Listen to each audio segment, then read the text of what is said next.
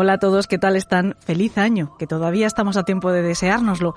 Aunque de momento este 2021 está siendo digno sucesor del anno horribilis anterior, ¿eh? Parece que seguimos metidos en un ensayo general del apocalipsis. Y no lo digo porque el cambio de año no haya terminado mágicamente con la pandemia, que yo no soy tan ingenua, sino porque parece que ha traído consigo sus propios desastres. En fin, Vamos a darle un voto de confianza, que todavía tiene 11 meses y medio por delante para rectificar el rumbo. Para nosotros particularmente, parece que va a traer cosas buenas. Y tenemos grandes esperanzas en que lo que promete lo vaya cumpliendo. Y por supuesto, que lo podamos ir compartiendo con todos ustedes. Los que siempre han estado y los que están por venir, porque la primera gran cosa con la que estrenamos este 2021 es que ya tienen disponible nuestro programa en todas las plataformas, o al menos así debería de ser. Además de encontrarnos, como siempre, en iVoox, ya pueden escucharnos a través de iTunes, de Spotify, de Apple Podcast, de Google Podcast, etc. Así que bienvenidos a todos los que nos hayan encontrado por primera vez en estas nuevas plataformas y bienvenidos, por supuesto, a todos los que nos han reencontrado. Nuestra ilusión, como se pueden imaginar, es poder ir sumando cada vez nuevos secuaces, cada vez más secuaces a nuestra comunidad. Si el apoyo de todos ustedes siempre ha sido nuestro motor, pues que esa incorporación sea el turbo definitivo para este programa, el que nos haga durar muchísimos años más, o por lo menos otras 10 temporadas como las que llevamos a cuestas. Por supuesto, también necesitamos seguir contando con su apoyo como mecenas. Pero no les voy a dar la chapa con eso ahora. En todo caso, al final del programa hablamos. Ahora lo que toca es presentar el caso con el que vamos a comenzar este año. Es uno particularmente misterioso, tanto que todavía, y han pasado 25 años, sigue sin resolver. Es prácticamente un enigma de cuarto cerrado, de esos en los que nadie ha entrado ni salido del lugar donde a la postre se encuentra el cadáver de una persona asesinada. Y en este caso, además, esa persona era una niña, una niña muy pequeña. Solo tenía seis años. El misterio es sin duda uno de los principales ingredientes que necesita un crimen para convertirse en un caso conocido. Pero para ser mundialmente famoso, para que ese caso cope la atención de los medios, incluso de los medios internacionales, para que consiga pasar de la categoría de conocido a la de clásico de la criminología, nada mejor que añadirle una buena dosis de glamour y una buena dosis de belleza. Y en este caso hay mucho de las tres cosas. Mucho de misterio, como ya les he dicho, mucho de glamour, porque la pequeña víctima era también una pequeña estrella, y mucho de belleza, quizá de lo que más, porque la niña asesinada, además de que indiscutiblemente era una preciosidad, había conseguido que se lo reconocieran así en multitud de concursos de mises infantiles, de esos que se celebran sobre todo en Estados Unidos y que aquí nos siguen pareciendo algo bastante chocante. Con seis años había sido ya coronada como American's Royal Miss, como Colorado State All Star Kids Cover Girl, como Little Miss Charlevoix, Michigan, como Little Miss Colorado, como Little Miss Merry Christmas, como Little Miss Sunburst y como National Teeny Miss Beauty, entre otros títulos. Por supuesto, lo habrán deducido ya. Hoy vamos a hablar del asesinato de John Bennett Ramsey. Y les decía yo antes que este es un enigma de cuarto cerrado, exactamente igual que el clásico de Poe los crímenes de la calle Morgue. Y si se menta aquí esa dirección, se está invocando en el acto a la regente del mejor blog actual sobre crónica negra que pueden encontrar en Internet. Las crónicas de la calle Morgue, que como todos ustedes saben es de nuestra compañera la criminóloga Ana Mendoza. Hola Ana, bienvenida. Hola Elena, pues muy contenta de estar aquí otra vez contigo. Yo me alegro muchísimo de estrenar este nuevo año contigo en casa. Además, que vienes a mi territorio. No te visitamos nosotros en tu gabinete de curiosidades, sino que vienes tú a, esta parte, a la mente del asesino, a esta sección monográfica en la que hablamos normalmente de un caso. Nos extendemos todo lo que podemos sobre algún caso o sobre la biografía de un criminal. Porque tú conoces muy bien el caso del que vamos a hablar hoy, el caso del asesinato de la pequeña John Bennett Ramsey, entre otras cosas porque ya en su día incluiste un extenso reportaje en el blog, en Crónicas de la calle Morgue, y porque sospecho que nadie que tenga interés en la crónica de sucesos o directamente que sea profesional, como es tu caso, que eres criminóloga, puede inhibirse de él, puede ignorarlo. La pequeña Miss Sam Barts, entre otros títulos, cuyos mayores se las prometían yo creo que de oro y de laureles, gracias a la fama que empezaba a conseguir y que tuvo este final tan odioso, sobre todo para alguien de su edad. Efectivamente, John Bennett Ramsey, pues fue una, fue una niña pues que conocida por haber sido reina de belleza infantil, que destacó en numerosos concursos y que lamentablemente eh, terminó por ser conocida mundialmente por ser mm, víctima de un crimen que, a día de hoy pues todavía sigue sin resolverse. Un crimen muy, muy misterioso, sobre todo también por el escenario mm, donde suceden los hechos. El escenario y las evidencias y las eh, pruebas que, que fueron eh, recogiendo a lo largo de, la investigación los, los investigadores y que ha traído mm, cola y muchas hipótesis em, bastante interesantes que iremos ya comentando conforme avancemos en el caso. Si te parece, empezamos conociendo un poco quién era John Bennett y su familia y poco a poco iremos desgranando un poco todo lo que es el caso. Seguramente todos los secuaces la hayan visto alguna vez porque la imagen de esta niña es muy conocida.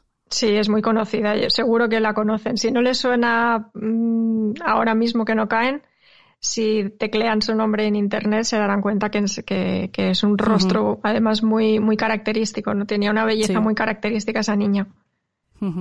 Como digo, si te parece empezamos conociendo a John Bennett, un poco su entorno y pasamos directamente ya a hablar un poco de, lo que fue la crónica del suceso. Bueno, John Bennett nace el 6 de agosto de 1990 en Atlanta, eh, pero cuando tan solo tenía un año de edad, pues la familia se traslada a vivir a Boulder, en, Colorado. La madre de John Bennett, que se llamaba Patsy Ramsey, eh, también había participado en alguna ocasión en concursos de belleza e incluso llegó a proclamarse en 1977 como Miss West, Virginia. Esta trayectoria de Patsy, evidentemente, eh, ya se intuye que iba a ser proyectada de forma directa en su hija y ya de bien pequeña pues empezó a apuntarla a concursos de belleza a partir de los cuatro años más o menos eh, pues a esos concursos de belleza para niñas incluso llegó a financiar algunos de estos concursos donde participó eh, la propia John Bennett estaba un poquito obsesionada la madre también ¿eh?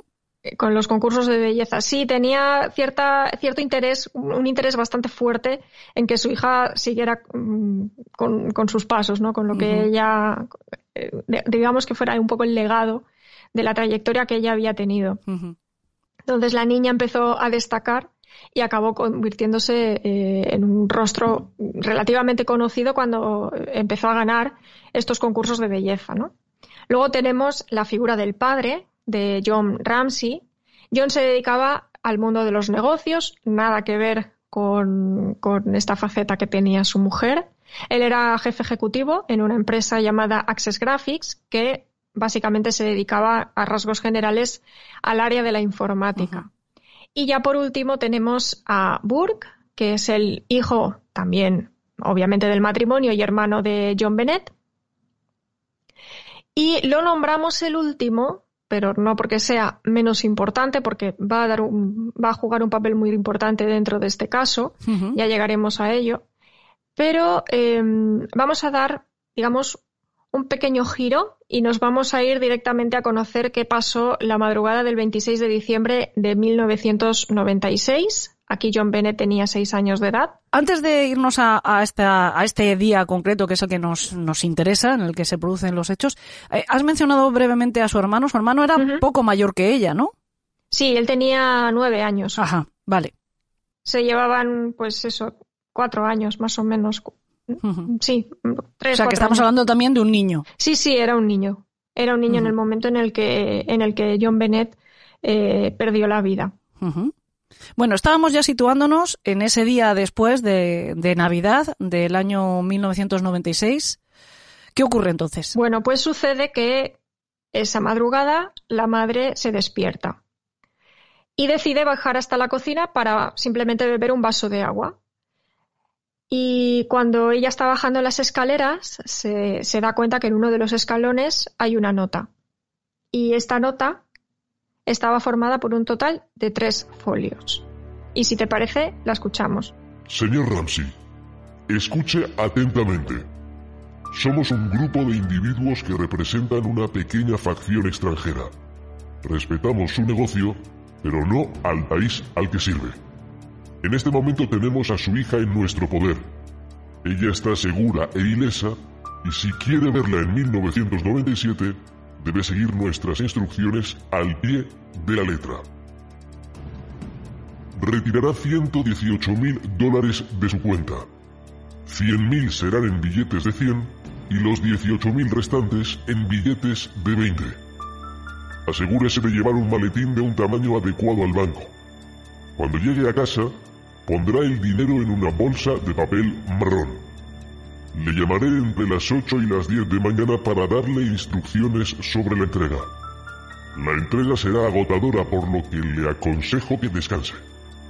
Si vemos que obtiene el dinero antes de tiempo, podríamos llamarlo antes para organizar la entrega del dinero antes y por lo tanto una recogida más temprana de su hija. Cualquier desviación de mis instrucciones dará como resultado la ejecución inmediata de su hija. También se le denegarán sus restos para un entierro adecuado. A los dos caballeros que están cuidando a su hija no les gusta a usted especialmente, así que le advierto que no les provoque. Hablar con alguien sobre su situación, como la policía, FBI, etc., tendrá como resultado que su hija será decapitada. Si le pillamos hablando con un perro callejero, ella muere. Si alerta a las autoridades bancarias, ella muere. Si el dinero está marcado o alterado de alguna manera, ella muere. Se le escaneará en busca de dispositivos electrónicos y si se encuentra alguno, ella muere. Puede intentar engañarnos, pero tenga presente que estamos familiarizados con las contramedidas y tácticas para la aplicación de la ley. Tiene un 99% de posibilidades de matar a su hija si intenta ser más inteligente que nosotros. Siga nuestras instrucciones y tendrá un 100% de posibilidades de recuperarla. Usted y su familia están bajo constante vigilancia, al igual que las autoridades. No se pase de listo, John. No es el único pez gordo que hay por aquí. Así que no piense que matarla será difícil. No lo subestime, John. Use ese buen sentido común sureño que tiene. Ahora depende de usted, John. Victoria. SBTC. Esta es la carta de rescate que encuentra Patsy Ramsey en la escalera de su domicilio, a la que ha puesto voz nuestro compañero Franny Zuzquiza. Bueno, analizar la carta ya daría para mucho, ¿eh? Menuda nota de rescate, es casi un capítulo de una novela.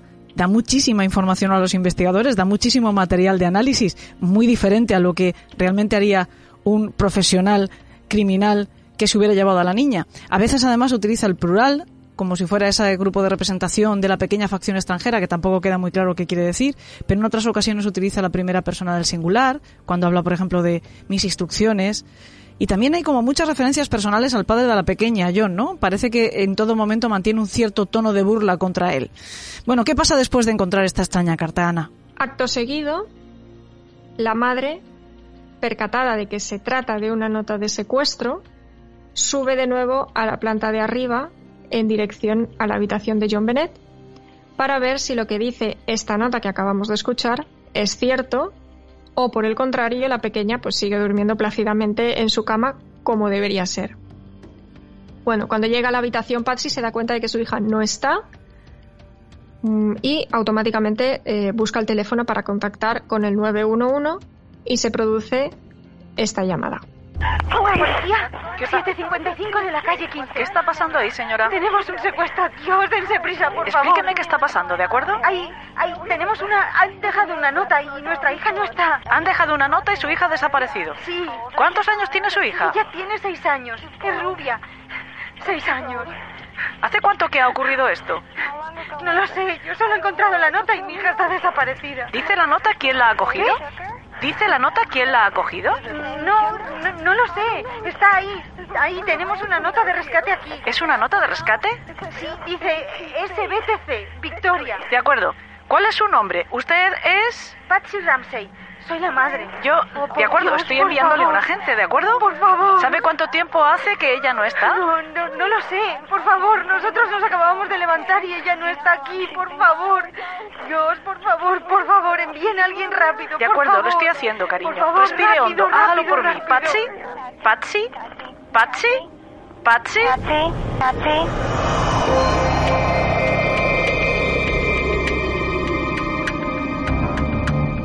Bueno, vamos a ir presentando también a los amigos que nos han ayudado a hacer este programa.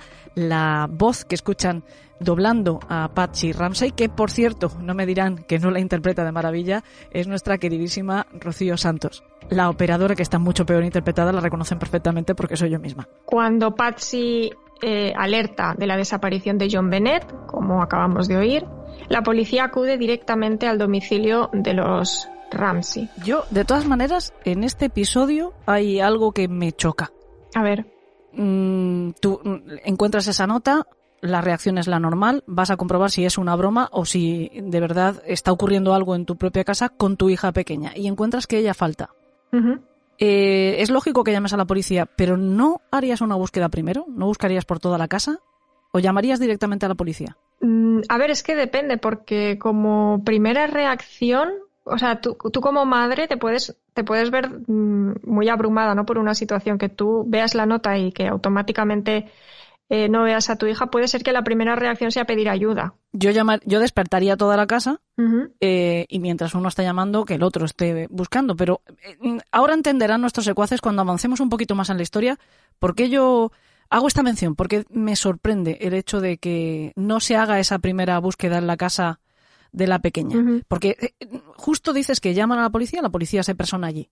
Sí, tardan aproximadamente unos siete minutos en llegar, es decir, el espacio de tiempo es muy corto, eh, desde que se produce la llamada hasta que la policía llega. Era más o menos alrededor de las 5.52 de la madrugada cuando la policía llega.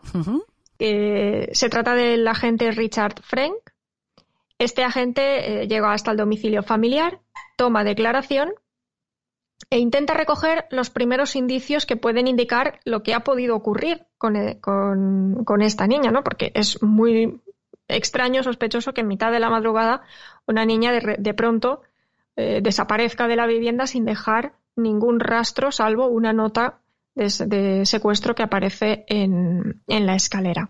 Según las declaraciones que hizo en su momento el agente, eh, el padre estaba sereno y tranquilo cuando le contaba pues todo lo que él había sido testigo de, durante ese lapso de tiempo. Pero en cambio Patsy eh, se había quedado sentada en un sillón en la terraza, sollozando, pero en ningún momento perdió de vista eh, los movimientos del policía. Y estas, estas dos actitudes tan dispares llamaron mucho la atención a, este, a este agente. En cualquier caso, cuando el agente termina de hacer su trabajo, se marcha, pero la policía sigue manteniendo contacto con la familia eh, a lo largo de todo el día. Mm, se pone en contacto con Johnny Compalsi varias veces y en una de esas llamadas que, efectúa la policía a los padres de John Bennett, les pide que revisen otra vez la casa por si pudiese ser que encontraran alguna pista que, a la policía pudiera ayudarles a la investigación y poder tirar de algún hilo, ¿no? Para, para, para poder ver qué es lo que ha podido ocurrir. Es la policía la que sugiere o aconseja esto mismo que yo he dicho, que podría ser una reacción natural en cualquiera, y es, es revisar la casa. Exactamente. Bueno, en aquel momento un amigo de la familia que se llamaba Fleet White eh, se había acercado hasta la casa cuando se enteró de la noticia de que John Bennett había desaparecido, pues se acercó para, apoyarles y mm, básicamente para hacerles eh, compañía, quizá algo de apoyo moral. Pues Fleet y John se ponen manos a la obra, dan inicio a esa búsqueda, a ese registro de la casa para encontrar alguna pista, como les había indicado la policía, y como digo, la encuentran. ¿no? Se dirigen al sótano y es cuando aparece el cuerpo sin vida de John Bennett. Es decir, la policía sugiere a estos padres que busquen en la casa y que busquen pistas. Ya me parece una irregularidad. Yo no creo que, deban de ser los afectados los que busquen pistas. En todo caso, horas antes, que busquen a la niña por si la niña estaba escondida, ayudando, como digo, pues a, yo qué sé, a ultimar o a completar una broma macabra o, desagradable. Yo qué sé, siempre con la última esperanza. Pero en este caso, la policía les manda a buscar pistas y lo que encuentran, como tú dices, es la mayor evidencia del crimen, que es el cuerpo, desgraciadamente, de esta pequeña de cinco años, ¿no? Exactamente. Eh, a ver, eh, ahora llegaremos a la inspección ocular de los agentes, pero ellos sí que practicaron su inspección ocular, hicieron grabaciones de vídeo de la casa, recogieron eh, ciertas, lo que, bueno, básicamente hicieron como una especie de, tomar de, de, coger evidencias pocas porque salvo la nota no encontraron nada extraño dentro de la vivienda, pero sí que hicieron unas filmaciones que después eso les servirían de mucho para, elaborar su hipótesis, pero no quiero adelantarme. Em, porque, bueno, ya llegaremos a, sí, ya llegaremos. Efectivamente. Como digo, cuando bajan al sótano encuentran el cuerpo sin vida de John Bennett. El cuerpo estaba tumbado en el suelo, en posición de cúbito supino, y estaba cubierto con una manta. De cúbito supino, para quien no lo sepa, es boca arriba. Boca arriba, exactamente. Em, como digo, la cabeza la tenía ligeramente ladeada hacia la derecha y los brazos los tenía extendidos por encima de su cabeza, digamos en, un ángulo recto más o menos. Llevaba un pantalón blanco y una camiseta también blanca del mismo color y en el centro, en la parte superior del pecho, una estrella de lentejuelas plateada. También tenía una cuerda de nylon alrededor del cuello, trozos de cinta adhesiva en la boca simulando pues como que se que, está tapada la boca y una importante fractura en el cráneo. Ambos brazos eh, habían sido ligados también eh, con, una, con una cuerda, estaban atados, pero eh, John desató la cuerda cuando encontró el cadáver de su hija y además hubo un movimiento del cuerpo. John se la llevó del sótano al, al salón y después devolvió el cuerpo de John Bennett otra vez al sótano donde estaba. O sea, que el hecho de que la policía sugiera al padre que haga esa búsqueda de pistas supuso, entre otras cosas, que el padre al descubrir el cadáver de su hija, pues entiendo que llevado por la, por la conmoción absoluta, recoge ese cuerpo, lo traslada eh, manipula el escenario por completo sí, manipula el escenario. Yo no sé, corrígeme si, si estoy equivocada, pero tengo entendido que esa, esos restos de cinta adhesiva que aparecen en el rostro de la niña, el, el, padre sí los encuentra adheridos a la cara, justo tapando la boca, pero pues en ese mismo impulso de ver a su pequeña en esas condiciones, le quita, le destapa, le quita ese, ese, ese esparadrapo de, de la cara, en fin, eh, manipula también las ligaduras de las muñecas. Igual ni siquiera aceptaba que en ese momento su niña ya estaba muerta, ¿no? Es posible. Y lo que quería era liberarla. Pero bueno, esto al fin y al cabo lo que, lo que supuso es que afectó a la investigación. Sí, claro, cualquier alteración de un escenario del crimen puede, puede ser que, se pierda cualquier evidencia que, pueda dejar sin resolver un crimen durante tanto tiempo. Bueno, como como íbamos diciendo, eh, después se produce ya la autopsia de, la niña, ¿no? Se la llevan a, eh, los forenses para, poder practicar la autopsia y cuando la llevan a cabo constatan que la muerte se ha producido por una asfixia y que se había producido con la cuerda de, la propia cuerda de nylon con la que rodeaba el cuello. Sí pero esta cuerda además había sido reforzada para hacer más presión. Es decir, se había puesto como un palo de madera que deducen que podría ser de un palo de pincel y se había eh, dado vueltas a ese palo de madera para, mm, para, que la cuerda ejerciera mucha más presión al enrollarse sobre sí misma y hacer más fuerza en el cuello para que la, asfixia fuese eh, de una forma más, más agresiva, ¿no? con más fuerza. Más contundente, sí, un garrote, básicamente. Sí. Eso sin olvidar el golpe que tenía en la cabeza provocado por el objeto contundente que también le produjo la, fractura, como hemos dicho antes. También tenía dos marcas pequeñas en el cuerpo de forma paralela que en un primer momento se creyó que podría tratarse de algún tipo de descarga eléctrica con algún taser. Después esto se descartaría, pero bueno, en un primer momento consideraron que podría ser eso. De hecho, todavía en muchos, en muchos sitios aparece como que son unas huellas de una, de una descarga eléctrica de taser, ¿no? Esto se descartó. Sí, se descartó porque después pudieron comprobar que eh, se trataba en realidad de un, bueno, el, hermano tenía en el sótano un tren de juguete y que se trataba de, uno de los rieles, los enganches con los que se unen los, los carriles, bueno, el riel de cada uno de los del, tren, como que podían haber hecho presión con uno de esos enganches de, una de las vías. Eh, siguiendo con la autopsia, en el estómago de la niña apareció piña con leche nos quedamos con este dato porque esto va a ser relevante después para elaborar la hipótesis que más fuerza ha cobrado dentro de todo lo que son las especulaciones que se han llevado a cabo dentro de este caso. Em, como iba diciendo dentro de la autopsia, eh, se encuentran también restos de orina y muestras de ADN que, que, no pertenecen a la familia de los Ramsey. A partir de aquí, claro, ellos se encuentran con un hilo del que tirar. Y bueno, con, acaban confirmando que en realidad este ADN que aparece en la ropa de, de John Bennett se trata del personal de la fábrica que se dedicaba a empacar la ropa que después se distribuye por las tiendas. Es decir, el ADN de esos trabajadores todavía persistía en la ropa de la niña.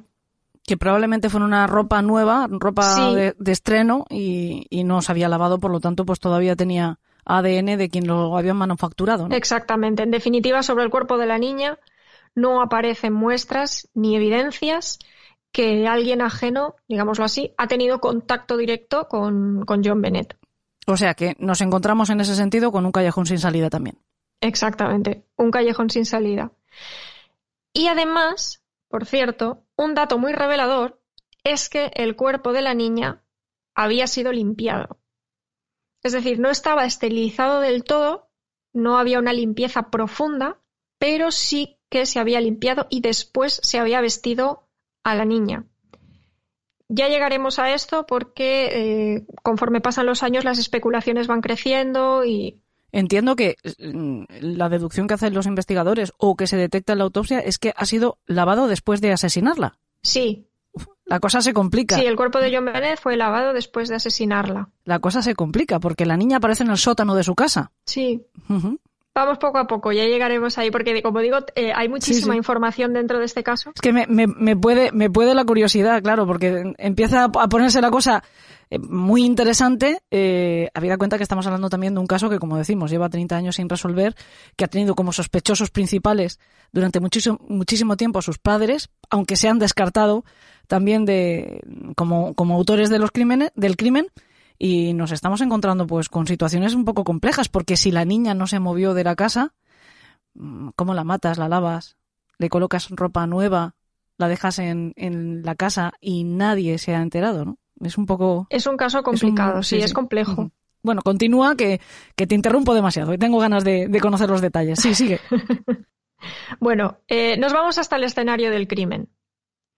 En la inspección ocular se detectan algunas evidencias que dieron bastante de qué hablar. Eh, como hemos adelantado antes, los agentes graban algunos vídeos de toda la vivienda para pues, después ser analizados y, ob- y observarlos ya eh, minuciosamente en el laboratorio ¿no? Y, y fijarse en cada detalle que haya podido captar la cámara y que pues con las prisas de la investigación criminal y, y en la inspección ocular pues, se pueden pasar por alto. Em, nos detenemos un momento en el sótano donde estaba John Bennett. Allí había una ventana que daba al exterior y que tenía uno de los cristales rotos. Bueno, el primer impulso fue pensar que, pues, que alguien se había colado por ahí eh, que para, pues, para llevar a cabo, como, como hasta ahora se, se estaba valorando, ese secuestro de John Bennett. Pero descartaron esta hipótesis porque es un detalle muy, ca- casi podríamos decir que absurdo, ¿no? Porque había una araña que había tejido su telaraña y estaba perfectamente la telaraña en ese eh, hueco de, de la ventana en el que se había quedado pues eh, ese cristal roto. Esta ventana, co- como digo, se había roto meses atrás, concretamente en verano, y no la habían reparado. Y además fue el propio John Ramsey el que lo, el que lo dijo, eh, que, que dijo que la, la ventana se había roto y que no la habían reparado. Y además otro detalle que podía ser, digamos, ya el definitivo, y es que el hueco era demasiado pequeño como para que la- el cuerpo de una persona pudiese caber ¿no? Por, e- por ese, eh, ese trocito que se haya quedado sin despacio. Sí. Bueno, por otro lado, justo debajo de la ventana se encontró una maleta que nadie ha sabido identificar. Los Ramsey dijeron que no era de ellos, no les pertenecía, y a día de hoy, pues todavía sigue siendo un misterio por qué apareció esa maleta ahí y de quién es esa maleta. Si es que en realidad no es de los Ramsey. ¿Y la maleta estaba vacía o tenía algo? En principio estaba vacía, no, no apareció nada dentro y tampoco nada más que, que se pudiera comentar. Simplemente apareció ¿Un tamaño una maleta. grande? mediana más o menos, según las fotografías que se pueden ver, era de un tamaño mediano. ¿Sabes mm, por qué hago esa pregunta, no? ¿Sabes a dónde Sí, conduce sí, mi por si cabía el cuerpo. Exacto, efectivamente. por si acaso el, el asesino llevó la maleta, el asesino, secuestrador, no sabemos si fue un secuestro fallido que salió tremendamente mal o si nunca hubo intención de llevarse a la niña viva de la casa, pero bueno, por si acaso eh, había llevado una maleta para sacar el cadáver o sacar a la niña escondida, no sabemos. Pero mm, en principio cabría en esa maleta el cuerpo de John Bennett era pequeña, no era era una niña de seis años y no era muy era una niña pequeñita de tamaño que se puede mm, esperar con una niña de esa edad. No lo descartaría que pudiese caber el cuerpo de John Bennett en la maleta. Yo creo que podría ser, podría, quiero decir, eh, que, tuviese la maleta un tamaño lo suficientemente grande como para que el cuerpo de John Bennett pudiese caber. No lo veo descartable. Pero vamos, que te parece que sí podría mm. ser, ¿no? Bueno, como digo, eh, los nervios del caso, en, ese sentido, por decirlo de alguna manera, empiezan a relajarse. No, empieza a verse todo desde un punto de vista ser una, más hipótesis frío o, más analítico. Empiezan a surgir dudas de que en un primer momento pues eh, hayan podido pasar un poco más desapercibidas y empiezan a plantearse preguntas eh, pues sobre todo lo que está pasando. Mm, volviendo a la carta que hemos escuchado al principio, esta carta va a poner en foco a los padres de John Bennett directamente. Porque La carta del secuestrador, ¿no? Sí, la mm. carta del secuestrador pone en, el foco a los padres de John Bennett. Porque empiezan las especulaciones de que es demasiado larga. Recordemos que era de tres folios aproximadamente. Es decir, tenía una, amplitud mm, considerable, ¿no? Sí, sí, sí demasiado extensa como para haber sido escrita en el momento, ¿no? En, ese momento de secuestro. Como he dicho yo antes, ¿no? Demasiado larga. Demasiadas cosas que decir, ¿no? Claro, pero bueno, también se puede pensar, bueno, y se la ha podido traer escrita de casa, ¿no? Que luego pues la haya dejado allí. Pues no. Eh, se, sabían perfectamente que no había podido ocurrir eso porque el, tanto el bolígrafo como el papel que se utilizó para escribir esa carta eran del despacho que Patsy Ramsey tenía en su propia casa.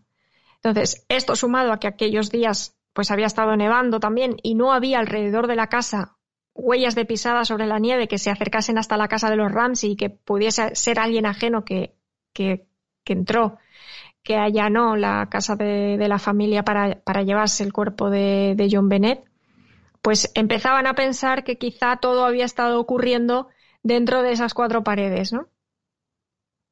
Ante estas insinuaciones, salta el padre, salta John, que, intentó defenderse diciendo que bueno que por esa casa pues habían pasado varias personas del servicio y que todas ellas pues se las había entregado una copia de la llave y, y, evidentemente pues estaba insinuando que podría ser alguna de estas personas las que hubiese podido acercarse hasta la vivienda y cometer ese crimen. La policía evidentemente investigó eh, y descartó. No apareció mm, ninguna prueba que pudiese vincular a ninguna de estas personas del servicio con el crimen. Pero además aparece un testigo, un vecino que afirma que en mitad de la noche escuchó un fuerte grito que provenía de la casa de los Ramsey.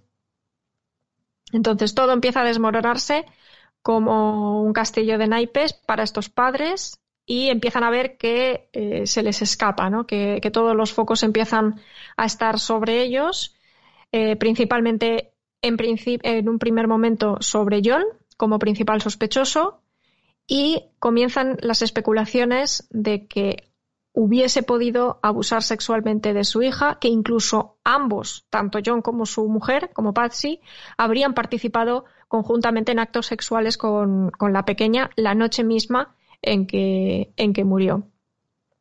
De hecho, esto viene eh, incluso recogido en una revista de Vanity Fair que se publicó en el año 1997, que dedicó un extenso reportaje al asesinato de John Bennett y se le tomó declaración a dos patólogos forenses llamados Cyril Weck y Robert Kirchner, que afirmaban de manera rotunda que la niña, sí o sí, había sido agredida sexualmente la noche en que murió.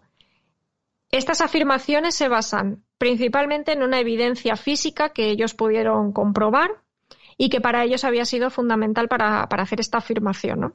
Y es que la abertura vaginal de la niña era el doble de grande que la de cualquier otra niña de su edad. Por lo tanto, deducían que había sido agredida, pero no con un miembro viril, sino con otro objeto y que además no había sido la primera vez.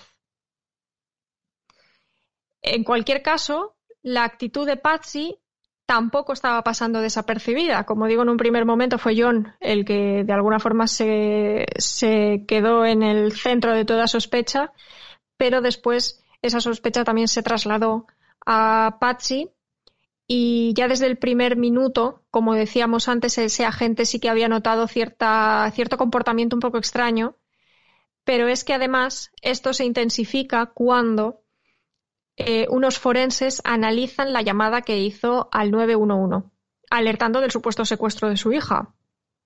Y se dan cuenta de que al fondo, cuando mm, oyen, o sea, se oyen unas voces, eh, justo antes de que Patsy cuelgue, porque ella termina la llamada de una forma muy brusca.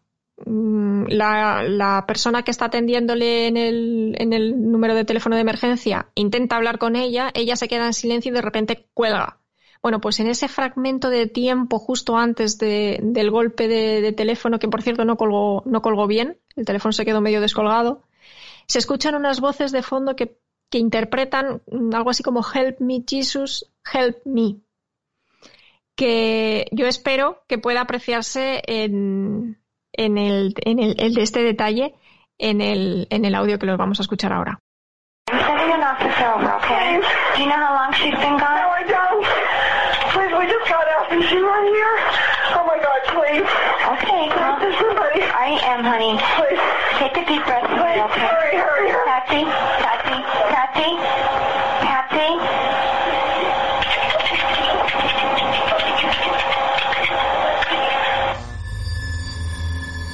Bueno, Ana, la verdad es que el audio se escucha un poquito regulín, casi, casi que parece una psicofonía, ¿no? Se supone que lo que oímos ahí es la voz de la madre que dice, como has comentado ya, Help me, Jesus, help me. Es decir, algo así como, ayúdame, Dios mío, ayúdame. Para que todos nos ubiquemos, más o menos, recordarán que hemos escuchado esta llamada, la llamada que hace la madre de John Bennett a la policía hace un ratito, al, al, principio de contar este caso, y al final de todo parece que la mujer, desesperada en esa conversación, cuelga o, como nos ha comentado Ana, cree que cuelga, pero deja el teléfono mal colocado y se escucha a la operadora del otro lado eh, preguntarle si sigue ahí. Le dice Patsy, Patsy, la llama varias veces. Y es después de eso cuando supuestamente se oiría esta, sigamos llamándola, entre comillas, psicofonía. Bueno, como digo, el otro elemento que, que incriminó a Patsy fue lo que hemos también adelantado hace un momento, el bolígrafo y el papel, que pertenecían a, su propio despacho. Y también hicieron algunas pruebas grafológicas para determinar si la letra podría corresponderle y, bueno, determinaron que era bastante parecida. No, no, lo, no lo confirmaron, pero sí que dejaron una puerta abierta a la posibilidad. Aquí es cuando yo siempre se me despiertan todas las alarmas porque, como sabes, yo, soy perito calígrafo, no grafólogo, y, bueno, creo que el peritaje caligráfico para determinar si hay una misma mano autora de dos eh, letras diferentes no tiene nada que ver con la grafología. Y siempre que se habla de peritaje grafológico, como digo a mí, hay un, un escalofrío me recorre el espinazo. Pero bueno, sigue, sigue, perdona.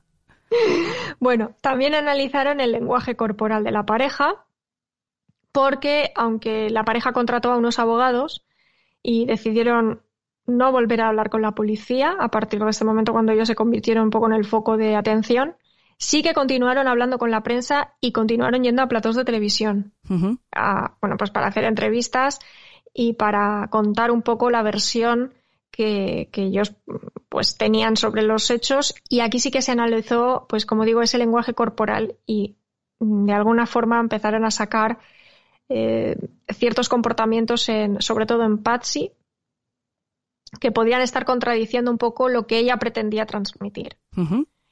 En cualquier caso, Patsy nunca fue procesada por el asesinato de John Bennett, porque nunca encontraron ninguna prueba que la incriminase directamente y además en el año 2006 ella falleció a causa de un cáncer de ovarios.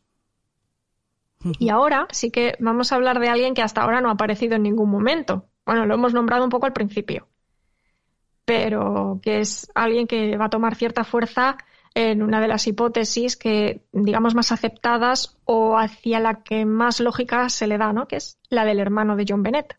La del otro niño de la casa. El otro niño de la casa.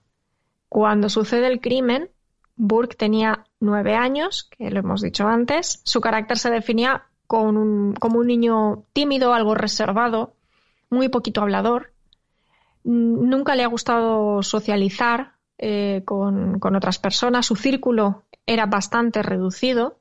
Incluso en ese sentido el niño era bastante explícito porque bueno, según los testimonios, él incluso había, decía abiertamente a la gente que no quería saber nada de nadie, que le resultaba desagradable cuando alguien se dirigía a él y le hablaba directamente. Y rechazaba cualquier contacto con otras personas. O sea, era la antítesis seguramente de su hermana o de su madre que vivían mm, de cara a los demás, casi, ¿no? Exacto. Entonces, una de las cosas que se ha especulado es que este comportamiento, este carácter que él tenía, se hubiese podido reforzar con el paso del tiempo cuando John Bennett pues empezó a ser ese foco de atención mm, cuando empezó a ganar los concursos de belleza y, digamos que acaparó las miradas. que, en realidad fuera una, una reacción, fuera reactiva, esa actitud huraña que quizá fuera para intentar ganar protagonismo justo en la línea contraria de su hermana. En cualquier caso, las especulaciones sobre el caso bueno, han sido múltiples, pero una de ellas cobró fuerza a raíz de lo que se encontró en el estómago de la niña cuando se le practicó la autopsia, que ya lo hemos adelantado antes, la piña con leche. eso es, piña y leche, sí. Eh, sí. Bueno, pues los vídeos de la policía, uniendo estos dos elementos, eh, lo hallado en el estómago con los vídeos de la policía, eh, elabora una reconstrucción muy precisa de lo que pudo suceder la noche en la que se cometió el crimen. Los agentes consideran que aquella noche Burke se levanta de su cama, baja hasta la cocina donde se encontraba su madre y una vez allí la madre le prepara un bol con piña y leche. Entonces John Bennett se une a esa reunión improvisada familiar, coge algunas porciones del recipiente donde estaba comiendo su hermano y Em, el hermano, en un arrebato de ira por parte de él, coge una linterna que había sobre la mesa y que se ve en uno de esos vídeos de la inspección ocular y le da un fuerte golpe y le produce la fractura del cráneo. Y en consecuencia, la muerte de la niña o al menos un shock que, la deja pues inconsciente. Como muestra para, para, valorar si esto podría ser, los, los forenses toman como muestra un niño que tuviese más o menos la misma complexión que Burke en aquel momento y le, le dan una linterna y efectúan una prueba para ver si un niño de esas características con la linterna puede partir el cráneo de una niña, de, de, como John Bennett. Y efectivamente el experimento surte efecto. Además, el experimento puede verse en YouTube, porque está grabado. Y evidentemente el niño con un golpe seco es capaz de, partir el cráneo. Es decir, esa hipótesis podría ser. Claro que sí. Mm, al menos viable. Bueno, esto llevó a la conclusión, de alguna forma, que los padres estaban encubriendo a su hijo por, por lo que había sucedido. Porque además, días después de la muerte de su hermana, de la hermana de Burke, se le hicieron diferentes entrevistas y su actitud era bastante tranquila. No expresó en ningún momento el mayor interés por el caso, no tuvo ninguna inquietud. Eh, luego de adulto también se le hizo alguna entrevista con un comportamiento que también llamó poderosamente la atención, que también puede verse en YouTube. Y el lenguaje corporal, en, mi opinión, es bastante revelador. Cuando el, psicólogo le hace eh, algunas preguntas y él, bueno, pues tiene una actitud cuanto menos mm, que llama la atención. Y, ya para ir concluyendo sobre el caso de John Bennett, bien se sabe que este caso pues, nunca ha tenido en realidad ninguna prueba sólida que haya podido abrir un proceso judicial contra alguien pues, por ser sospechoso del asesinato de John Bennett. Únicamente en el año 2019 un hombre llamado Gary Oliva confiesa ser el asesino de John Bennett mediante una carta, que si te parece la podemos escuchar, es muy cortita. Nunca amé a nadie como lo hice con John Bennett, pero la dejé escapar, le partí la cabeza y la vi morir. Fue un accidente. Me declaré culpable del asesinato de John Bennett, así como los innumerables cargos de agresiones y abusos sexuales contra muchos niños. Como iba diciendo, eh, Jigeri Oliva fue el, el único que ha confesado hasta ahora, bueno, pues era el asesino de John Bennett, pero bueno, que, que eh, nada, esto cayó en saco roto, sí que se le procesó por pornografía infantil, porque es verdad que él eh, sí que tenía, bueno, eh, era sido a este tipo de delito, y, pero no se ha podido demostrar que él en realidad tuviese un, un contacto directo con, con John Bennett, ni mucho menos que pudiese ser el responsable de, su asesinato.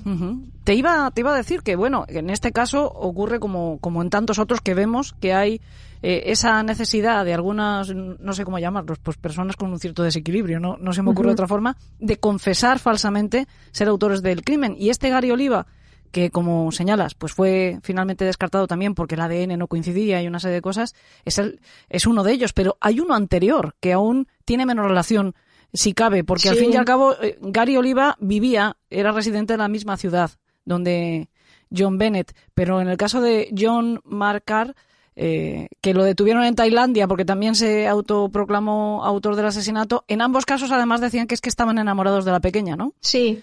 Y que por eso la mataron pero no es que no había por dónde cogerlo son confesiones hechas pues eh, quizá por eso porque por lo que digo por un desequilibrio mental o por querer llamar la atención en el caso de Gary Oliva al fin y al cabo ya estaba encerrado pero en el caso de John Marcar no Exactamente.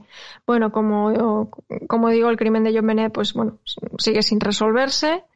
Eso eh, lo sabemos todos, que, que, el, crimen tristemente sigue sin resolverse. Es verdad que, aunque la, hipótesis que, baraja la policía que sea más sólida, es verdad que, creo que, en mi, bueno, en mi opinión, muchas de las evidencias que se encuentran eh, se quedan en el aire, ¿no? Como por ejemplo que el cuerpo se limpiase o que se le estrangulara.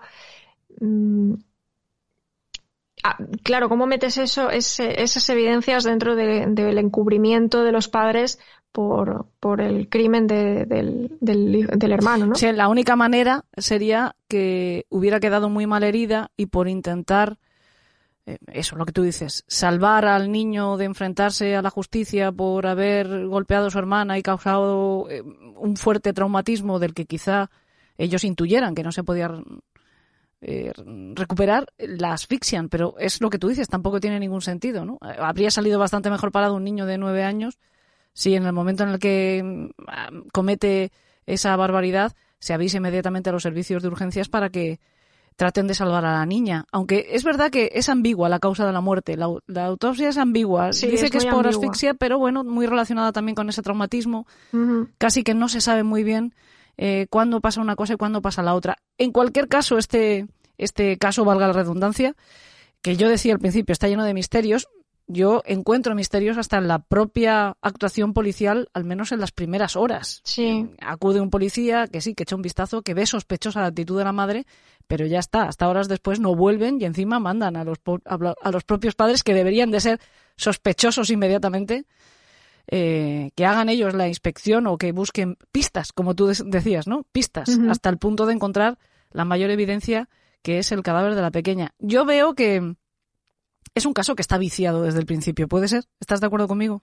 Es que cuando un caso se vuelve tan mediático y empiezan a hacerse tantas especulaciones, yo lo veo inevitable, ¿no? Que, al final toda la información se, se vicie y, que pues aparezcan especulaciones, digo, y, como digo, hipótesis que, que acabes ya teniendo una visión del caso tan sesgado a veces que, que, ya no sabes ni por dónde tirar. A ver, la, mm. finalidad de lo que de lo que te he contado aquí es mostrar un poco, poner sobre la mesa lo que sería el caso, eh, sin entrar a valorar, mm, de forma lo más objetiva posible, porque es que tampoco lo, tampoco veo que este caso se pueda valorar de otra manera sin mm.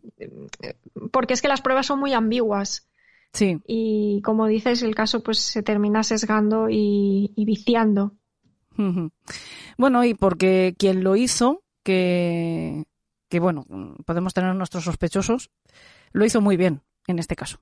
lo hizo demasiado bien. Lo hizo muy bien. Porque siendo bueno, a los sospechosos tradicionalmente han sido los padres. De alguna manera parece eh, que pudieran estar relacionados. También sería mi hipótesis seguramente en este caso. Yo me voy a mojar un poquito más. Yo soy periodista, puedo hacerlo. Tú eres criminóloga, eres más responsable que yo. Pero bueno, te decía que parece que como mínimo pudieran estar relacionados, aunque sea eh, ayudando al, hijo con ese encubrimiento, lo que sea. Insisto que este es un caso de cuarto cerrado, que son muy misteriosos, pero deberían de ser, en teoría, los más fáciles de resolver, porque todo, todas las claves del crimen deberían de estar dentro de la misma casa. Hay una cosa que no sé si hemos mencionado y no sé si es un dato que he leído yo en tantas informaciones que, como tú dices, están eh, mezcladas, están incluso tergiversadas, pero tú tienes la, información más veraz de, este, de este caso. He leído que mm, una de las puertas de acceso a la vivienda estaba abierta de par en par, pese a que John había afirmado ante la policía que él se había encargado de cerrarlas todas con pestillo. No sé si esto es cierto, pero de alguna manera tendrían también, si habían preparado el escenario para intentar señalar a alguien de fuera, tienen que abrir una puerta a ese intruso. Si no, mm, es, es, lo que digo, insisto en que sería perfectamente un caso de habitación cerrada. ¿no? no sé si ese dato de la puerta es, es así. ¿Te suena? En el caso de, del padre, que en un momento dado, cuando se ve acorralado, alega que, bueno, es que eh, los del servicio tienen copia de llave, de todos lo que han pasado por aquí. O sea que, en principio, lo que la hipótesis que mantendría él es que no había un error por parte de la familia de dejarse una puerta abierta, sino directamente que el que accedió y acabó con la vida de la niña tenía que ser un conocido de la familia que tuviera acceso precisamente facilitado mediante una llave. O sea, que ellos hubieran cerrado perfectamente las puertas, pero que alguien, se dejara después la puerta abierta o no, habría accedido a la casa con una llave, una copia, por ser personal de confianza de la familia en principio. Hay una teoría que yo te decía eh, esta tarde antes de, de, ponernos a grabar, te decía, oye, esto tiene que salir, porque es de estas teorías de la conspiración, pues maravillosa, tal vez por absurda, y es una que asegura que John Bennett Ramsey no estaría muerta, le pasaría como a Elvis, sino que la habrían mantenido oculta hasta llegar a la edad adulta, donde habría vuelto a emerger para convertirse, entonces sí, en la gran estrella que prometía ser, en este caso, del mundo de la música, con miles de fans en todo el mundo vendiendo millones de discos, firmando grandes contratos por aparecer en programas de televisión y hasta se habría emparejado con uno de los hombres más deseados hasta ese momento, con Orlando Bloom, porque esta teoría de la conspiración defiende que John Bennett Ramsey es en realidad Katy Perry. O mejor dicho, al revés, que Katy Perry es en realidad John Bennett Ramsey. Cierto, esa, esa teoría también ha sido bastante sonada, ¿eh? No ha pasado para nada desapercibida. Aunque solo sea por chocante. Sí, sí. Aunque solo sea por chocante. Sí, sí. Bueno, yo lo veo bastante improbable. sí, por supuesto. Pero es verdad que hay hasta comparativas, ¿no? De, análisis casi forenses de, de, los rostros de ambas, porque bueno, sí, tienen un cierto parecido. Mm. En fin, como yo decía al principio, no es el único caso del que vamos a hablar, eh, de niñas que están triunfando, que, que apuntan como, como estrellas emergentes y que de una forma trágica eh, alguien pone fin a sus vidas John Bennett Ramsey, pues bueno, hemos apuntado eh, la hipótesis de que podría ser el hermano harto del protagonismo de su hermana, un otro niño casi provocando una muerte accidental que se hubiera complicado muchísimo después por intentar protegerle, o incluso que eh, hubiera podido acabar de una forma bastante menos eh, dramática, pero bueno, en ese intento de encubrimiento pues habrían acabado con la vida de, habrían rematado, hablando en plata, a, a la pequeña. Pero como digo, también hay otro caso del que nos vamos a ocupar, aunque sea brevemente, eh, de otra niña que quizá por el nombre a muchos de los secuaces no, no les suene, no, no la reconozcan, que es Judith Barsi. Pero bastará decirles que es una de las niñas que aparece en la película Tiburón la Venganza, que yo sé que entre ustedes hay muchos fans de la saga. Llegó a convertirse en una importante actriz de doblaje, poniendo voz, por ejemplo, a personajes que muchísima gente recuerda con cariño como piecito de la película de animación En busca del Valle Encantado, en su versión original, claro está. Una niña que, pese a sus poquitos años de vida, una vida que por otra parte fue realmente corta, porque se la arrebataron cuando solo tenía 10 años, estaba consiguiendo bastantes pequeños y medianos contratos y ganando el suficiente dinero como para mantener a toda la familia y que vivieran acomodadamente. Lo que es terrible, además, es que fue la crónica de una muerte anunciada. Exactamente. Sí, este caso no tiene tanto misterio como el de John Bennett. No, no hay ni hipótesis ni especulaciones. Es un caso triste igual. pero mm, muy breve. Se trata de una niña que, bueno, pues eh, la descubren por casualidad mientras patinaba en una pista de patinaje en 1983. Ella en aquel momento tenía cinco añitos, pero era más pequeñita de lo habitual, su estatura era, bueno, de la media de, lo que sería una niña de cinco años, pues ella estaba por debajo y pensaron que podría tener pues alrededor de los tres, ¿no?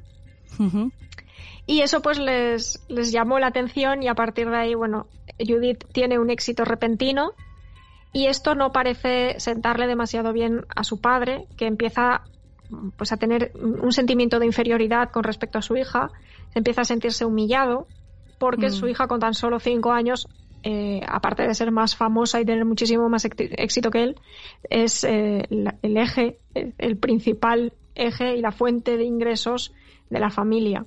También vamos a decir que no era muy difícil tener más éxito que él porque él básicamente no hacía nada, ¿no?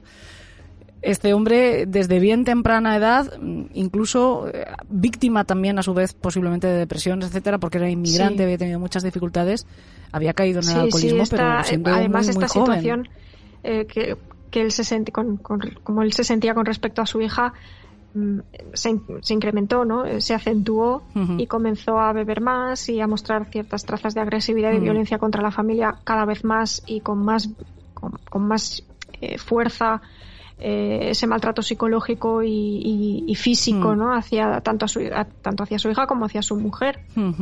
Que por otra parte tampoco se atrevía a dejarle, ¿no? Ella temía que si se iba, si se llevaba a su hija con, con ella y desaparecían de la vida de este Joseph, eh, las iba a buscar y iba, a acabar con su vida. No consiguió remediarlo quedándose.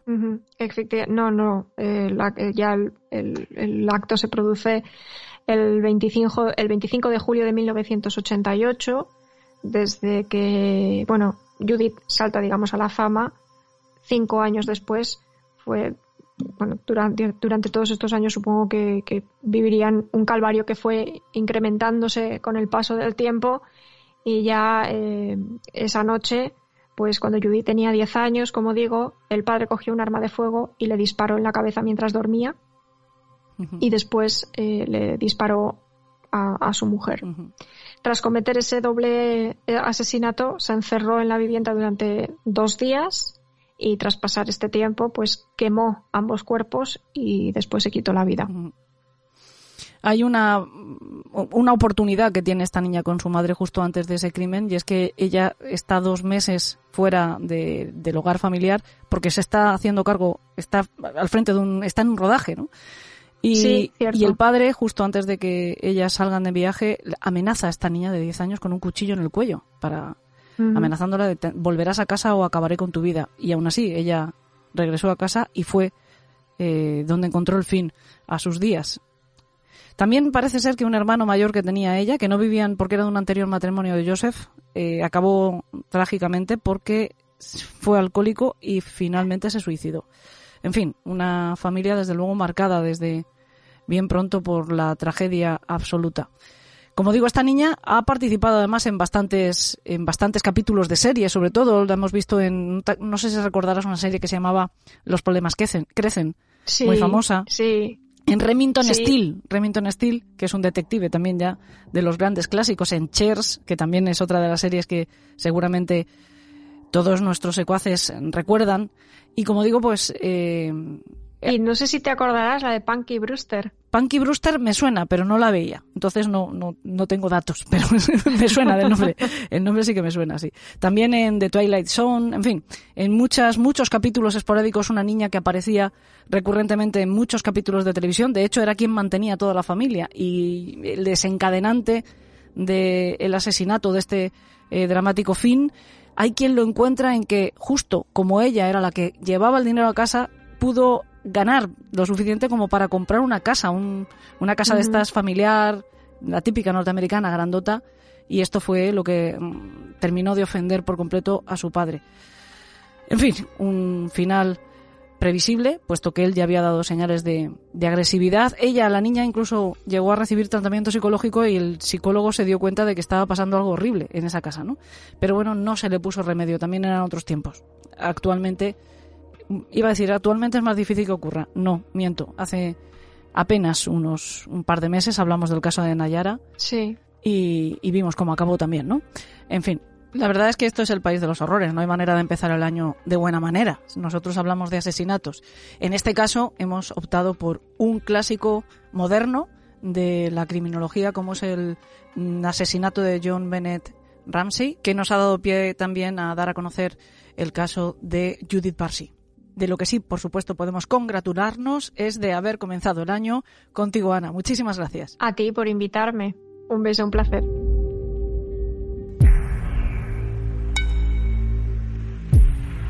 En fin, este de Judith Barsi es quizá el ejemplo más dramático, pero desde luego todos conocemos un montón de casos de estrellas infantiles que, lejos de llegar a adultos y disfrutar de una existencia feliz gracias a ese éxito precoz, pues caen en un agujero, caen en una decadencia igual de precoz o más de lo que fue su éxito y acaban siendo muñecos rotos, esa expresión que hemos escuchado tantas veces. Los ejemplos son muchos. Judy Garland, la inolvidable Dorothy de la película musical El Mago de Oz y madre de Liza Minnelli, que también ha tenido lo suyo. Pues Judy Garland firmó su primer contrato con Hollywood a los 13 años y vaya que triunfó. Con tan solo 16 se calzaba esos chapines de rubíes para recorrer el camino de baldosas amarillas directa hacia los Oscar. Pero el éxito le trajo consigo una cláusula de autodestrucción. La exigencia de ser una estrella, la exigencia de mantenerse con un aspecto aniñado y después de florecer como una belleza digna de los años dorados de la meca del cine, la exigencia de estar horas y horas en un estudio siendo todavía tan jovencita, pues hizo que comenzara a consumir anfetaminas, cuyos efectos contrarrestaba después consumiendo tranquilizantes. Hizo también que adoptara peligrosas dietas alimentarias y, en definitiva, hizo que adoptara todos los malos hábitos que, como efecto secundario, pues la mantenían despierta o la mantenían dormida o delgada o según lo que tocara. Digo efecto secundario porque el primario, como bien sabemos, fue la adicción y el fin de su salud. Además, esa circunstancia de haber sido una niña prodigio hizo que siempre tuviera la sensación de soledad que la sumió en una depresión de la que realmente no se recuperó nunca. Estuvo ingresada en psiquiátricos varias veces y protagonizó varios intentos de suicidio y por último pues tuvo un trágico final muriendo por una sobredosis accidental de barbitúricos. Cuando ha empezado a hablar de niños estrella explotados cuya vida queda seriamente truncada, seguro que más de uno ha pensado en Macaulay Culkin, quien también sufrió malos tratos por parte de su padre, cayó en las drogas y tuvo que querellarse contra sus progenitores para obtener, que ni siquiera recuperar, el dinero o parte del dinero que había ganado como estrella en Hollywood. Pero para que se hagan una idea, el primer ejemplo que encontramos, el primer ejemplo que existe de una estrella infantil explotada por los adultos de su entorno, que acaba siendo un adulto bastante perdido, lo encontramos en la que fue la primera estrella infantil del cine. Ya ven que este drama nació al mismo tiempo que los menores irrumpían en la escena del cine. La historia de este primer juguete roto, de este primer muñeco roto, arranca en los años 20 del siglo pasado, pero por remoto que nos parezca seguro que lo conocen porque un fotograma de su primera película, en la que ya obtuvo un papel protagónico, resulta un icono tan imprescindible de la historia del cine que lo han convertido en carteles, en pósters, en camisetas y hasta en tazas. Ha decorado salones y hasta libretas de adolescentes. Les hablo de la película El chico de Charles Chaplin y del actor que hacía el papel del chico, Jackie Coogan. Lo descubrió Charlotte en un bar cuando tenía cuatro años y actuaba junto a sus padres en un espectáculo de variedades. Tenía tantísimo talento natural que Charlotte pues escribió todo el guion de la película de El chico, que ya le estaba rondando la cabeza, inspirándose en él, en Jackie Coogan. Aquel drama acabó convirtiéndose en la segunda película más taquillera de 1921 y convirtió a Coogan en el niño de moda. Era la primera vez que un niño representaba el papel de un niño. Porque hasta entonces lo hacían siempre actrices adultas, jovencitas, pero que tenían una talla menuda y a las que caracterizaban. Coogan había abierto un camino por fin, pero después le tocaba mantener el equilibrio en la cumbre y esto y eso, como en todo tiempo y lugar y en todos los ámbitos de la vida, se logra solo con trabajo duro y extenuante. Después del éxito de El Chico, llegaron muchos más contratos. Se hizo tan famoso que hasta podríamos decir que también a él se debe la creación del merchandising en el cine, porque su cara se estampó en cientos de productos, hasta en mantequilla de cacahuetes. Firmó con la Metro Goldwyn Mayer un contrato de un millón de dólares en los años 20. Fue la primera estrella que alcanzó esa cifra y sería el primer millón que ganaría de los cuatro que llegó a ganar antes de cumplir la mayoría de edad. Pero justo cuando le quedaban unos meses para eso, y además cuando su carrera pues había entrado en franco declive, sobrevivió a un terrible accidente de coche, donde sin embargo pues no tuvieron la misma suerte ni su mejor amigo ni su padre, que era su gran apoyo. Decidió que era una señal para buscar un nuevo rumbo en la vida y quiso disponer de su fortuna para empezar de nuevo. Pero ay amigo, en ese momento su madre, que se había vuelto a casar, le dijo que no es. Tal y como ella misma explicaría en unas declaraciones a la revista Life, nunca se hicieron promesas de darle nada a Jackie. Cada dólar que un niño gana antes de cumplir los 21 años pertenece a sus padres.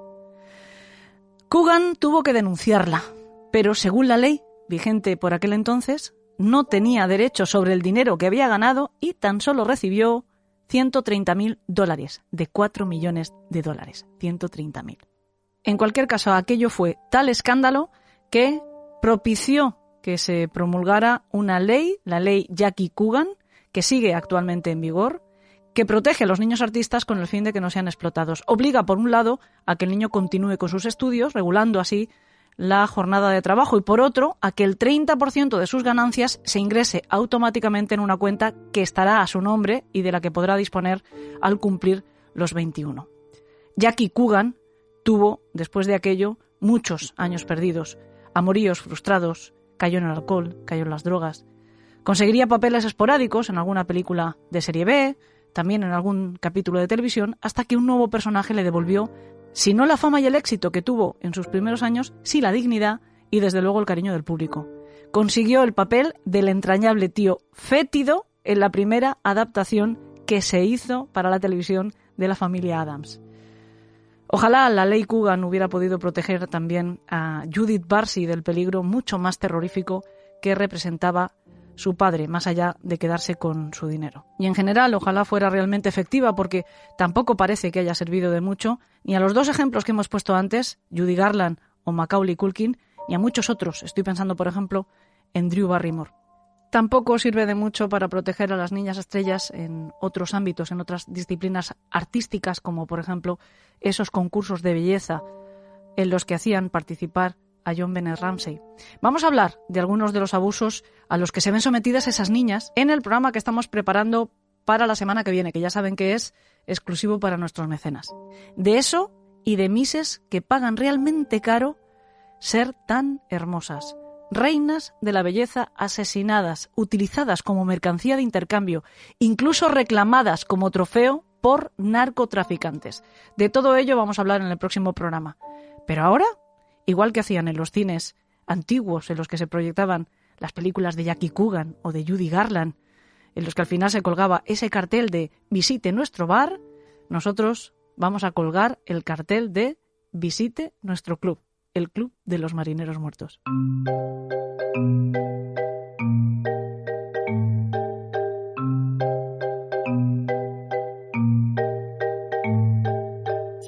Ustedes saben que yo quiero y admiro mucho a cada uno de los miembros de la banda del País de los Horrores, pero es cierto que los que se encargan del club pues tienen un plus en mi corazón. Ahora que no me escucha el resto del elenco. ¿Será porque rezuman talento? ¿Será porque me sorprenden siempre con sus relatos, que concentran el impacto de una gran historia en apenas dos o tres páginas y eso es más que meritorio? Pero sobre todo es porque nunca, jamás desestiman uno de los retos que yo les lanzo. Yo les llamo y les pregunto, y a veces lo hago además con poquísimo tiempo. ¿Escribirías algo inspirado en tal caso o en tal criminal? Y ellos no solo aceptan, sino que lo hacen entusiasmados. Eso es lo que me pasó la semana pasada con Alex Cardoso, el forjador de relatos. Oye Alex, ¿escribirías un cuento sobre belleza mortal? Me encanta, cuenta con ello. Eso fue todo lo que me dijo. Y hoy hemos recibido esta pequeña maravilla titulada el destino de una Miss.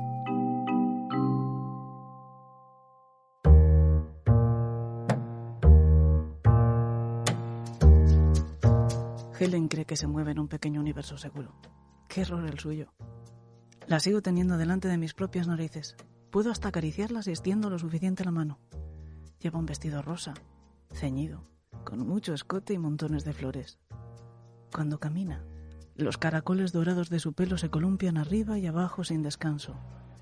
Va como un cisne que ostenta la corona de mis con orgullo. A cada paso saluda a la multitud, dejando ver la banda que pregona su condición de reina. Todo en letras inmensas y brillantes. Qué bella luce. Y qué bien posa para los fotógrafos. No me creeréis, pero ante mis ojos, ella no camina. ¡Qué vulgaridad! Ella vuela. ¿Cómo odio recordar que una vez fue el patito feo del colegio? Fuimos, más bien, hasta que Helen abrió sus alas y me dejó en tierra. La multitud aplaude mientras lo observo de espaldas. Lo hago como el enamorado que se deleita en su amada. Esas caderas y todo lo que tiene ahora por detrás no existía cuando estudiábamos pupitre con pupitre. Lo que puede el dinero. ¡Qué asco! Yo siempre la quise. Aunque otros puedan pensar que lo que siento por ella no es amor, sino una enfermiza fijación. Me tortura imaginarla con el desgraciado ese que no la suelta.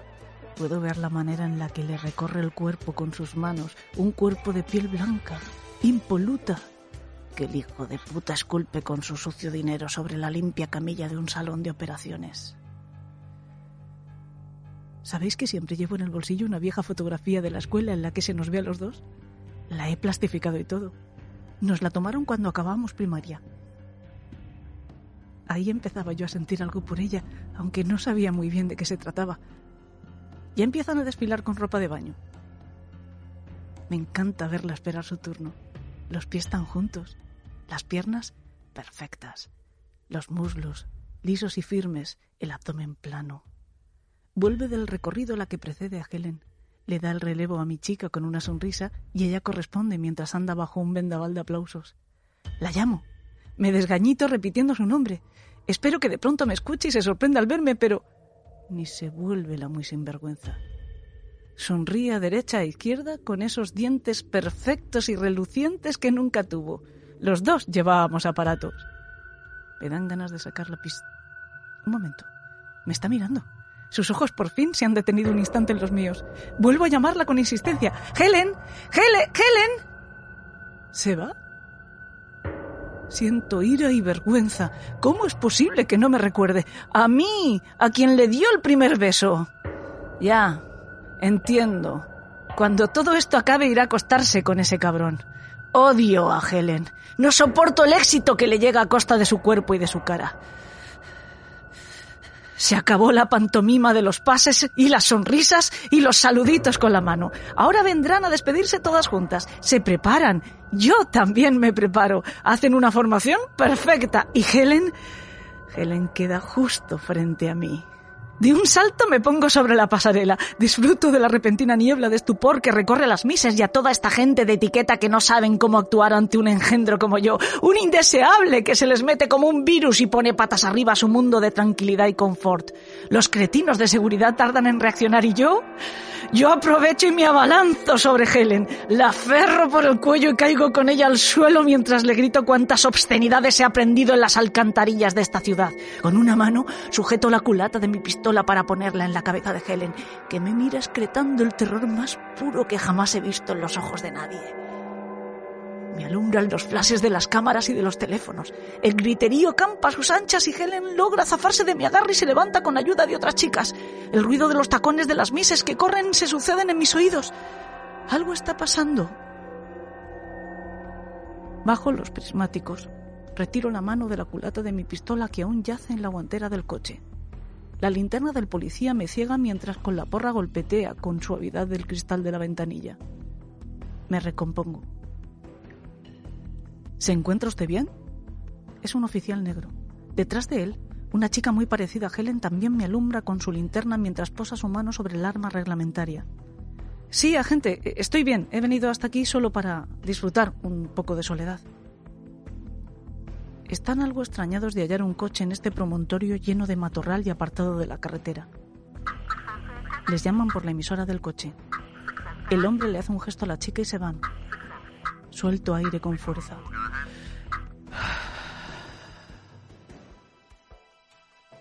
Ya solo, Enfoco de nuevo los prismáticos hacia el lugar donde desfilaban las mises, pero veo que no queda nadie, salvo los que recogen las sillas y el aparataje técnico.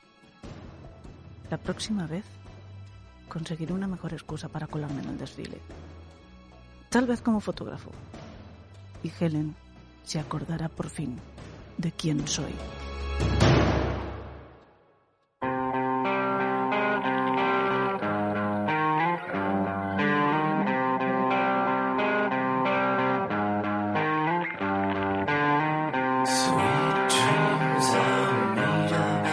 Y ahora sí, el cartel que está a punto de aparecer en nuestra pantalla es el de fin, pero antes tenemos una conversación pendiente. Tenemos que retomar algo que hemos dejado a medias al comienzo de esta sesión. Sí, señores, ¿cómo ser mecenas de Elena en el País de los Horrores? ¿Qué consigo con ello? Y sobre todo, ¿cuánto me cuesta? Pues convertirse en mecenas es muy sencillo, solo tienen que buscar alguno de los contenidos que tienen un botón azul en el que se puede leer apoyar en nuestro canal de ivox.com o en la aplicación de iVox para dispositivos móviles y seguir las instrucciones que van a ir apareciendo. Se puede pagar a través de PayPal o a través de tarjeta bancaria si lo hacen desde la página web. Lo que consiguen siendo mecenas del programa es lo más importante para nosotros, ayudarnos a continuar, ayudarnos a financiar los gastos de producción, ayudarnos a pagar las horas dedicadas y por supuesto obligarnos a intentar mejorar cada día, porque quien tiene jefe ha de demostrar su valía. Pero además consiguen acceso a cientos de programas de contenido extra. Cada 15 días un episodio nuevo y exclusivo para ustedes. Y toda nuestra fonoteca histórica, que recuerden que llevamos 10 temporadas haciendo un programa semanal. Ya son horas, ¿eh? Pero me he dejado lo mejor de todo para el final, y es qué les costaría convertirse en uno de nuestros mecenas o si lo prefieren, convertirse en uno de nuestros productores, nuestro cooperador o nuestro jefe. Solo un euro y medio al mes. Sí, un euro y cincuenta céntimos por tener acceso a todos esos contenidos un mes entero. Por supuesto, no tienen ninguna obligación de permanencia, aunque si se quedan, les vamos a estar muy agradecidos. Como lo estamos, por supuesto, a los que ya nos brindan ese apoyo y también, claro que sí, a cada uno de nuestros secuaces. Gracias también a Ana Mendoza, a Fran Izuzquiza, a Alex Cardoso, a Rocío Santos y Alberto Espinosa por este episodio. Nos escuchamos la semana que viene si son mecenas o a la otra. Hasta entonces que tengan dulces sueños.